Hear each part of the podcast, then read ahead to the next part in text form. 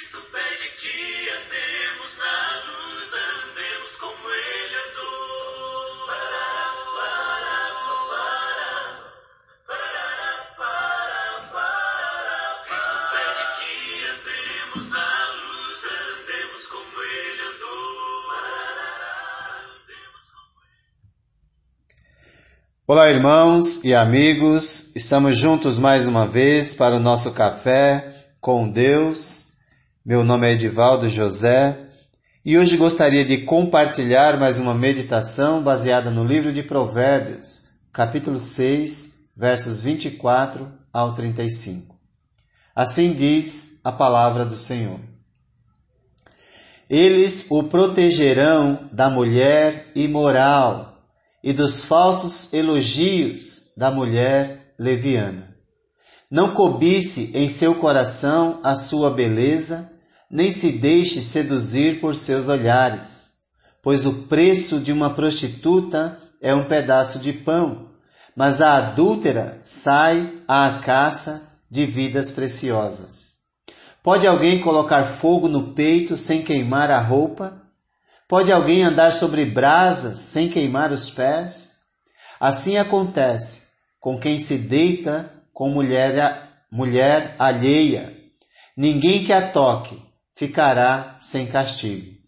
O ladrão não é desprezado se, faminto, rouba para matar a fome. Contudo, se for pego, deverá pagar sete vezes o que roubou, embora isso lhe custe tudo o que tem em casa. Mas o homem que comete adultério não tem juízo. Todo aquele que assim procede, a si mesmo se destrói. Sofrerá ferimentos e vergonha, e a sua humilhação jamais se apagará.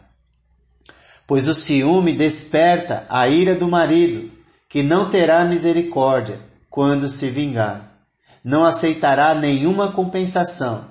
Os melhores presentes não o acalmarão.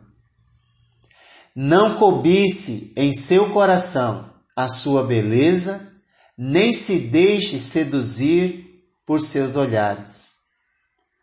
Uma advertência contra a maneira como nós usamos os nossos olhos.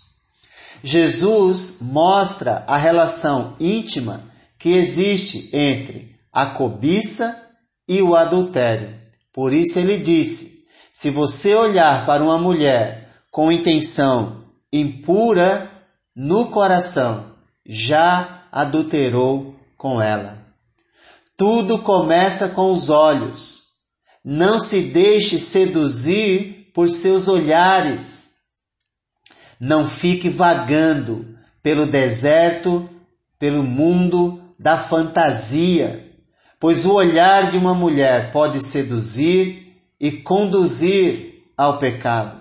Por isso, especialmente os homens precisam estar constantemente passando pelo, pelo oftalmologista chamado Jesus, que disse: Os olhos são a candeia do corpo, a lâmpada do corpo. Se os seus olhos forem bons, todo o seu corpo será cheio de luz. Porém, se os seus olhos forem maus, todo o seu corpo andará em trevas. E que grandes trevas serão. Mateus 6, 22 e 23. Pois o preço de uma prostituta é um pedaço de pão, mas a adúltera sai à caça de vidas preciosas.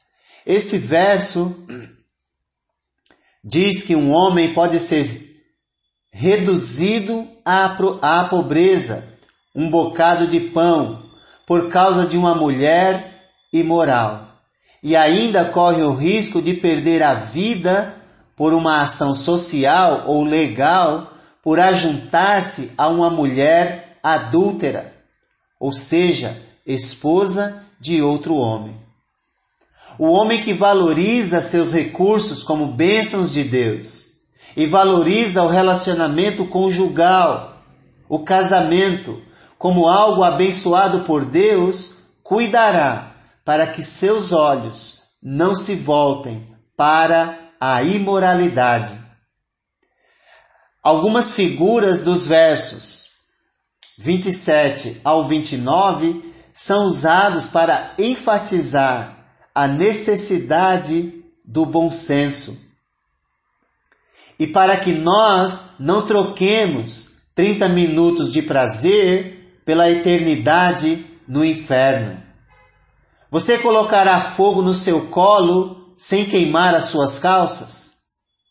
Certamente que não. Então, cuidado. É isso que acontece com quem se envolve em imoralidade, seja homem ou seja mulher. O verso 29 que lemos nos leva outra vez a pensar no Deus vivo, pois quem vive desse modo não ficará sem castigo. Algumas versões traduzem o verso 29 no final dizendo: Não ficará inocente, não ficará sem punição. Devemos lembrar mais uma vez de Gálatas 6:7. De Deus não se zomba.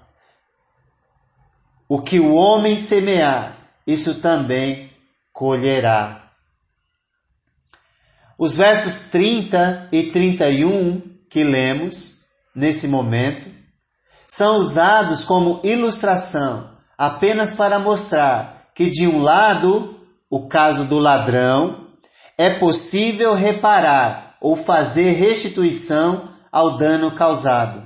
Do outro lado, o envolvimento adúltero ou imoral ou fornicador não tem como reparar pois fere a dignidade humana. A ação do ladrão, embora desprezível, é menos desprezível que a ação de um adúltero, pois o ladrão pode restituir, enquanto que o adúltero não tem como fazer restituição. Pois o adúltero está a destruir tão somente a sua própria vida ou a sua própria alma, mas fazendo ainda com que ele possa destruir a dignidade do outro, levando-o ao descontrole e assim ficando a possibilidade do outro fazer justiça com as próprias mãos. Por isso, ele é chamado o adúltero ou a adúltera de insano, tolo, sem juízo, pois troca meia hora de prazer pela eternidade no fogo do inferno. Pois é o que resta para quem desvaloriza o casamento, indo atrás de outras coisas. Ele ou ela pode esperar punição, pois a gravidade de seu pecado trará desgraça para a sua vida, tanto aqui como depois. E não receberá tréguas da parte do marido enganado, pois certamente ele procurará fazer justiça com as próprias mãos. Diferentemente do ladrão, o adúltero não tem como fazer restituição. Pode apenas contar com o perdão da parte ferida.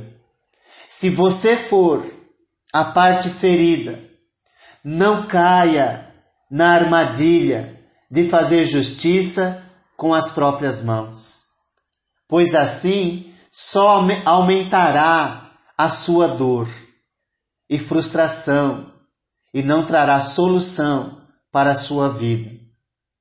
Busque a Deus para encontrar o caminho do perdão e viver livre, completamente livre, livre, pois o outro está preso no pecado e destruindo a própria vida.